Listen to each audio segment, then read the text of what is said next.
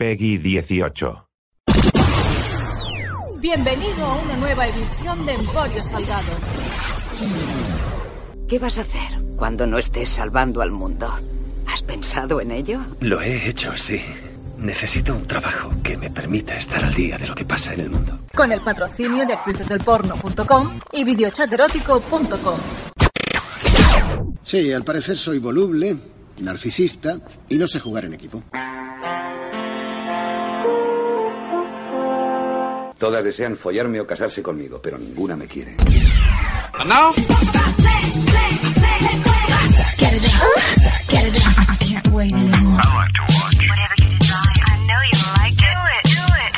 We do it all night long.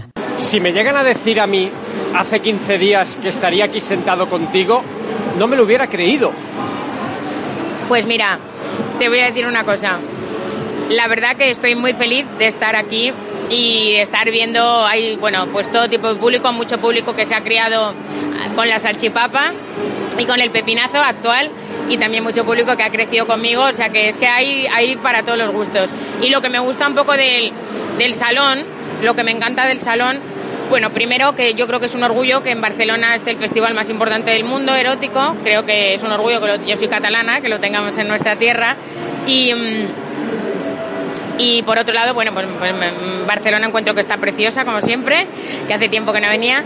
Y, y- y nada, y, y bueno, pues que estoy muy contenta de, de poder ser una de las estrellas VIP, que aunque bueno, yo no hago nada erótico, ni de, nada erótico, pero no importa, o sea, me hace mucha ilusión cer- Yo, yo estoy, yo estoy seguro que te lo tienen que haber ofrecido hace muchos años, portadas y este tipo de cosas. Desde, los, desde que empecé en el mundo de la profesión siempre me lo han ofrecido, pero siempre lo he rechazado porque, ¿sabes lo que pasa? Que, eh, o sea, no, no es una línea por la que he querido ir, ¿no? Es verdad que, que a mí en mis espectáculos siempre me gusta que haya mucha tra- teatralidad en cuanto a, a coreografía, a vestuario, o sea que quizá son unos espectáculos que tienden mucho más a ser parecidos a los americanos más que a los españoles, ¿no? Pero bueno, eso no significa sabes que, que luego eh, que no tiene nada que ver con, con, bueno con, el, con el mundo erótico pero es verdad que me- siempre me han ofrecido muchas cosas. Pero vamos yo siempre las he rechazado porque no es la línea que yo quiero. Yo quiero llevar una línea de divertida de, y, de, y de hacer un espectáculo pues con grandes bailarines y con grandes coreografías y con mucha interpretación sobre todo teatral en el escenario es a donde voy Yo tengo una gran duda, sobre todo con las últimas canciones, con la salchipapa, con el pepinazo, con el Mr. Policeman.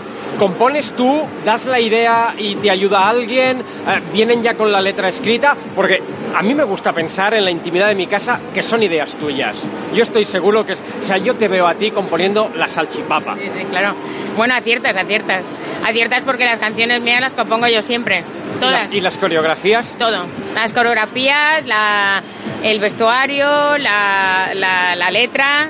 eh, la verdad que, a ver, se pierde mucho más tiempo del que la gente se cree en, en preparar un, un tema, ¿no? Porque las cosas no son por casualidad, que luego de repente un tema pueda tener, como la salchipapa, que, o sea, en mi vídeo tiene 6 millones y pico, pero es que en todo Internet tiene unos 20 millones y el pepinazo unos 10 millones en todo Internet. Entonces, pues hacer eso no es tan fácil porque no solo eso, es que yo doy las ideas para el videoclip, o sea, yo soy un poco la productora de todo, tanto de- de- del vídeo como de la letra como de la música. Y luego me- también me acompaño de muy buenos profesionales que saben ejecutar muy bien las locuras que yo pienso. Pero bueno, a mí siempre me ha gustado hacer cosas diferentes a lo que hay. Entonces yo encontré un hueco o sea, a mí Mr. Policeman es una canción que, que me gusta mucho, ¿no? Porque es muy diferente a todo, ¿no? Y a la gente le gusta mucho. Lo que pasa que, que bueno, yo quería un poco abrirme camino, un poco para que las canciones las pudiera cantar todo el mundo, ¿no? Entonces Mr. Policeman quizás se cerraba demasiado Era muy de discoteca. era muy de discotecas y, y con una letra pues demasiado picarona, demasiado picarona y entonces, bueno, pues al final eh, había público que, que no se ruborizaba ante la canción, sinceramente, ¿no? Entonces, bueno, pues yo quería hacer algo que a todo el mundo le, le gustara, ¿no? Y que a la vez fuera divertido, tuviera su punto picante, pero que fuera divertido y tal.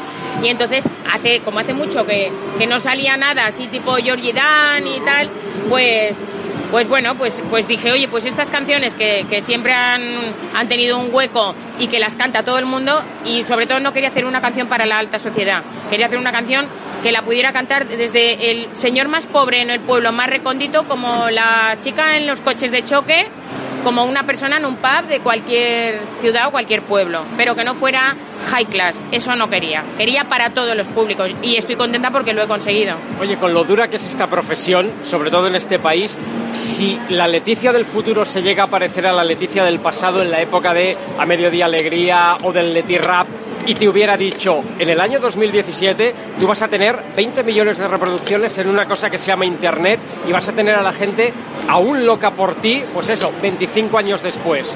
¿Te lo hubieras creído? No, no me lo hubiera creído. Créeme que no, no, no me lo hubiera creído porque, eh, a ver, es muy fácil alcanzar el éxito, pero mantenerse es muy difícil. Y piensa que reinventarse es todavía muchísimo más difícil porque, mm, a ver, tener el valor de dejar toda una etapa atrás donde has tenido muchísimo éxito sin saber qué va a pasar en tu nueva etapa, pues hay que tener, mm, hablando mal y pronto, muchos cojones para hacerlo, la ¿Tú verdad. has sentido muchas veces el vértigo de, hostia, que, que salto, que me la juego? Muchísimos y muchísimo y todavía no he llegado a alcanzar el, el sueño que yo quiero. Con lo cual todavía ¿Se sigo puede- sin- se puede decir o- no que se gafa? Pues no, todavía sigo sintiendo ese vértigo y me queda una asignatura pendiente que es muy importante y que es una asignatura pendiente bueno, bastante ba- bueno, bastante importante tanto económicamente como como profesionalmente, pues a mí me gustaría hacer un concierto como el que puede hacer Madonna, ¿entiendes? Con ese tipo de teatralidad, con ese tipo de poder llenar, coreografías poder llenar grandes estadios. Poder llenar, sí, sí. Añádele- Grandes estadios. No, mira, es que más que poder llenar grandes estadios, o sea, eh, ¿cómo te explicaría? Es poder llegar a hacer un concierto de esas dimensiones y con esas coreografías y hacer un espectáculo tan tan espectacular como ese. Realmente ese es mi sueño. Entonces ahora mismo estoy en un paso intermedio. O sea que todavía no he conseguido mi meta. Y es una meta que me da muchísimo vértigo, pero que bueno, normalmente suelo, ¿sabes? Normalmente suelo siempre tirar para adelante y arriesgarme, ¿no? Pero bueno, estoy en un momento, pues ese, ¿no? Donde tienes dos opciones, quedarte aquí, que estás muy bien y muy cómoda, o dar un paso más y ver qué es lo que pasa, ¿no? Entonces, bueno, seguramente daré ese paso. Oye, ya para ir acabando, el día que te llaman, que te ofrecen venir a Barcelona, Salón Erótico de Barcelona, claro, no es venir a una discoteca o un local o hacer un bolo. O sea, en el, el día que a ti te dicen, Leticia, Salón Erótico de Barcelona, ¿qué es lo primero que te pasa por la cabeza? Bueno, lo primero que me pasó por la cabeza fue, mm, yo no conocía el festival, entonces, eh, la verdad que dije que no al principio. Claro, es que la palabra... Sí, claro. Dije que no. Eh, pero luego, o sea, primero dije que no, ¿no? Porque dije, salón erótico, yo, yo no pego allí. Yo pensé, yo no pego, ¿no?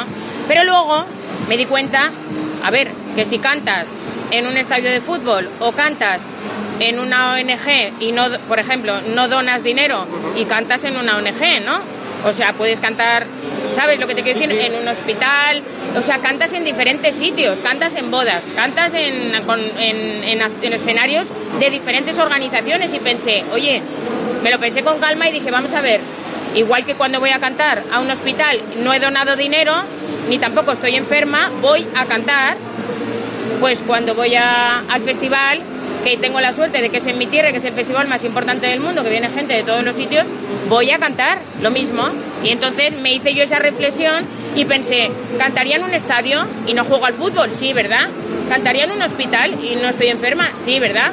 ¿Por qué no voy a cantar en un, en un festival erótico? ¿Y Si es el más Cuidado, no es un festival cualquiera. No, no. Es el festival más importante del mundo y eso para mí ha sido muy importante, clave importante para que viniera. Y con un añadido, tú has sido más sex symbol y más deseada que el 90% de las mujeres que hay aquí fuera. Bueno, eso me ha- Y tú lo sabes. Bueno, si te cuento las cosas, bueno, ha venido uno y me ha dicho, fuiste mi primera paja. Digo, Sinceridad gracias, absoluta. Gracias por la sinceridad, ha sido buenísimo.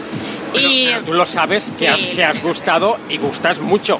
Lo sé, lo sé, lo sé. Bueno, no sé, yo creo que, mira, no sé, yo creo que a mí una persona, uno, uno que una vez me dijo, Pero si da igual lo que cantes, Leticia, si nosotros venimos a verte porque te queremos. Si es que nos da igual lo que cantes, digo, joder, pues a mí me lo he dicho antes y no me estrujo la cabeza como me la estrujo. Hombre, sí, pues, yo creo que en el fondo lo llevas dentro, o sea, lo harías igual, te, te, te, te nace... Sí, claro, lo haré igual. Pero, pero, sí, bueno, no sé, a ver, que yo, que yo soy una chica normal, lo que pasa que, bueno, cada uno tiene su Pero no me- encanto, No, me- su no me encanto. digas que no te gusta un poquito sentirte deseada y que, te, que saber que aquí la gente te mira y eso de... Escucha, un poquito no, me encanta sentirme deseada, por eso soy artista. No hay artista que no le guste sentirse Y deseado. el, y el que diga que no miente. Y el que diga que no, es que no es artista. Oye, si no te lo pregunto, reviento, ya con esto acabamos. ¿Qué hay que hacer para pedirle una cita y salir con Leticia Sabater?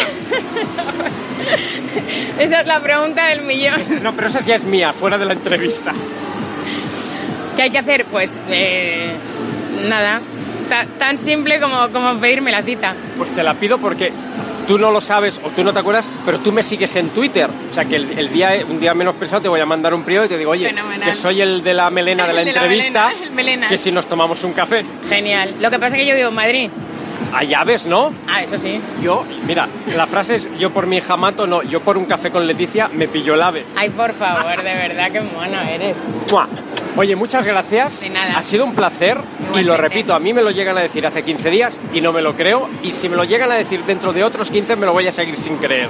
No, y- y te voy a decir una cosa. Lo mejor de todo es que, claro, a mí me da vergüenza porque, claro, yo llego a los espectáculos y hay, o sea, todo tipo de gente que no tiene nada que ver, ¿no?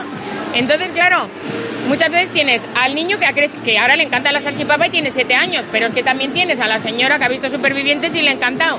Tienes al padre, que se, al otro que ya es padre, que se crió conmigo. Entonces son todo tipo de generaciones, ¿no? Entonces, me o sea, me parece muy bonito, me parece precioso, pero parece que la más vieja de todos soy yo.